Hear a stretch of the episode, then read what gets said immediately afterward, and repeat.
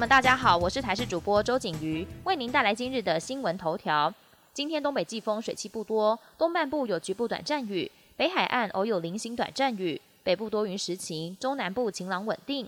白天北台湾舒适，中南部为热，日夜温差大。东北季风将持续至周三，都是东雨西晴，早晚偏凉的天气。周四起，东北风逐渐转东南风，气温也会慢慢回升。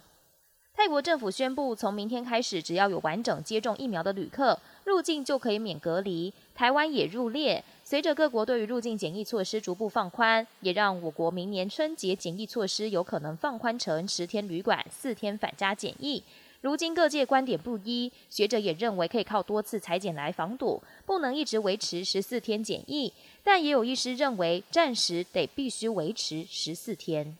近期还有国际研究显示，打完两剂疫苗的人确诊率比没有打疫苗的还高，引发外界好奇。对此，疫情指挥中心医疗应变组副组长罗义军表示，疫苗接种率较高的国家现在面临疫苗乐观潮，打完疫苗的民众对自身的防护力更有信心，因此选择性不遵守防疫措施，才导致确诊率增加。国际焦点来关心，美国疾病管制中心 CDC 指出，十八岁以下未接种新冠疫苗外籍人士入境美国时不需要自我隔离。美国预定十一月八号解除许多国家的特别旅行限制，同时也要求几乎所有搭机返美的外籍成人旅客都要完整接种美国食药局世卫组织核准的新冠疫苗才能入境。但 CDC 之前发布的指令让外籍旅客担忧他们的小孩在抵达美国之后必须长时间隔离，才因此发布了修正指令。近年来，全球女性罹患乳癌的人数飙高，也有年轻化的趋势。医师建议，三十岁以上女性都应该定期筛检乳房，但传统的检验要照 X 光和超音波，相当麻烦。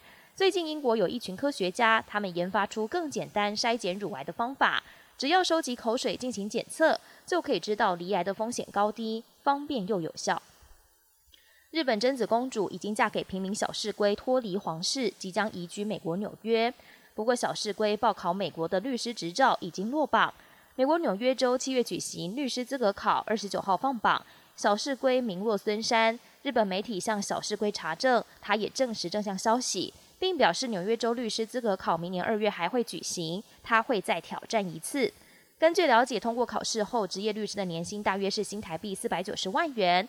如果没考上，只能担任助理，年薪大约只有新台币一百四十七万，相差了三倍之多。本节新闻由台视新闻制作，感谢您的收听。更多内容请锁定台视各节新闻与台视新闻 YouTube 频道。